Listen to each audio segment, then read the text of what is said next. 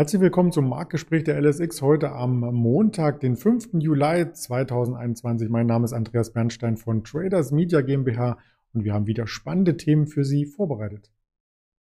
Wir schauen auf den DAX zum Wochenstart natürlich. Wir schauen auf die IBM-Aktie Big Blue. Wir schauen auf Lufthansa und auf äh, Tencent und das Ganze werden wir mit dem Stefan in Düsseldorf zusammen besprechen. Guten Morgen, Stefan. Guten Morgen, Andreas.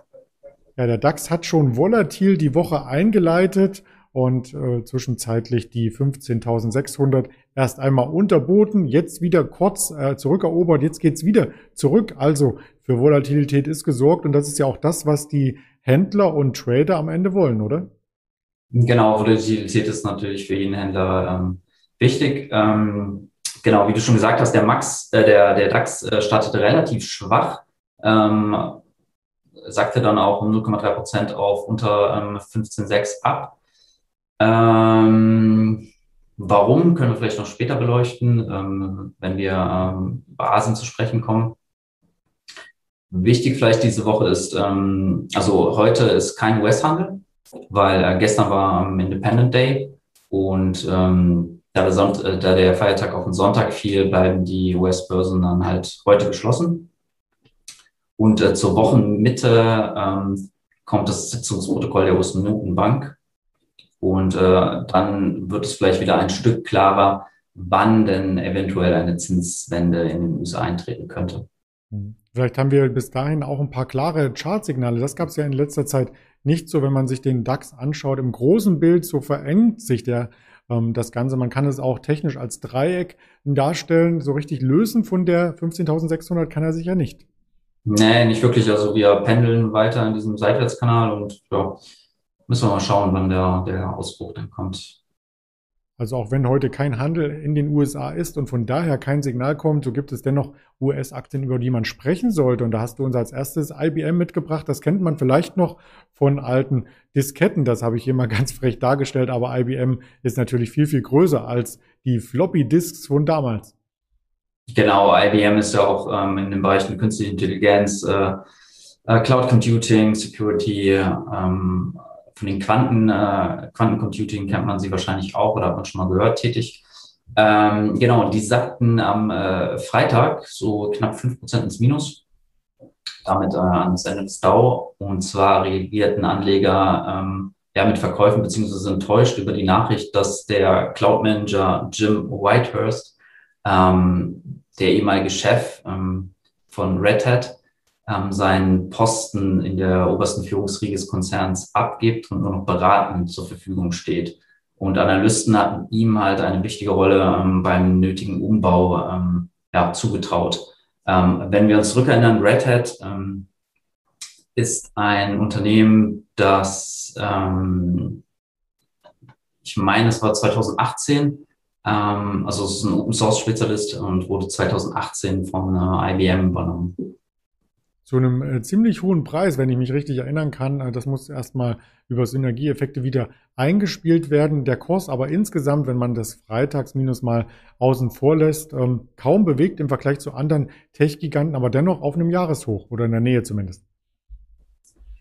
Ähm, ja, also die Aktie hat relativ lange so um die 100 Euro gependelt und äh, ja, die letzten Monate hat es dann ein bisschen nach oben bewegt, so auf äh, 120 Euro, ja.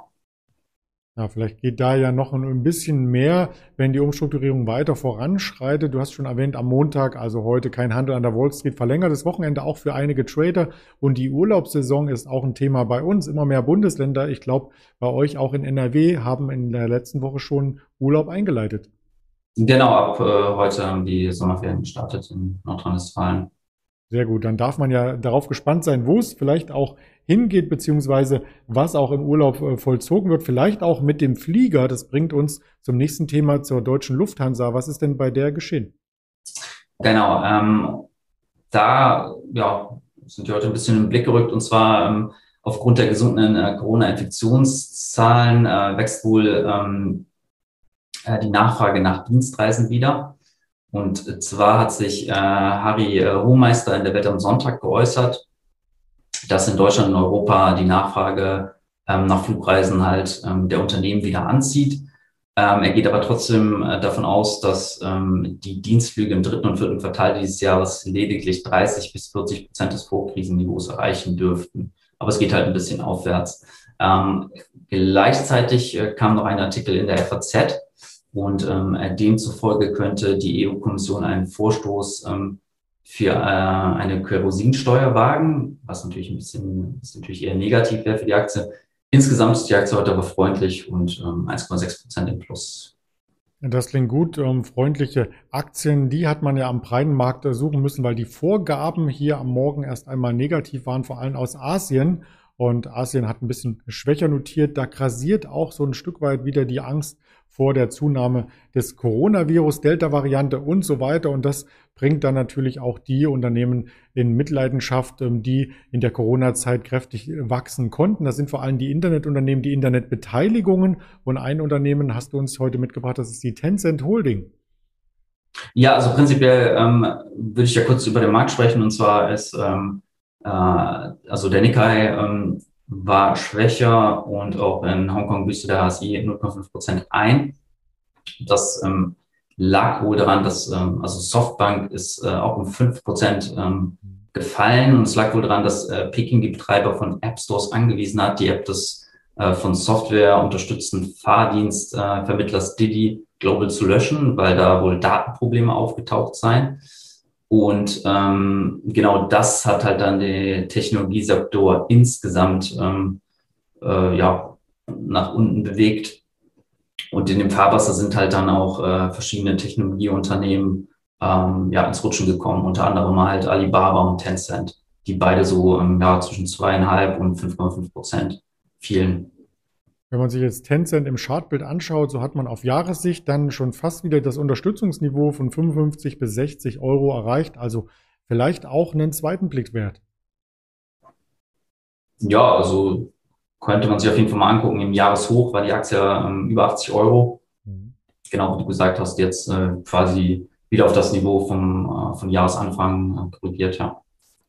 Genau, das sind so spannende Werte, die wir auch äh, an anderen Tagen hier immer wieder mit vorstellen möchten. Verpassen Sie daher die Berichterstattung nicht von der Alice Exchange. Wir sind auf YouTube mit dem Kanal vertreten, auf Twitter, auf Instagram, auf Facebook und als Hörvariante bei Spotify, Deezer und Apple Podcast. Ganz lieben Dank an dich, Stefan, und einen erfolgreichen Wochenstart dir. Ja, vielen Dank dir auch, Andreas. Bis bald.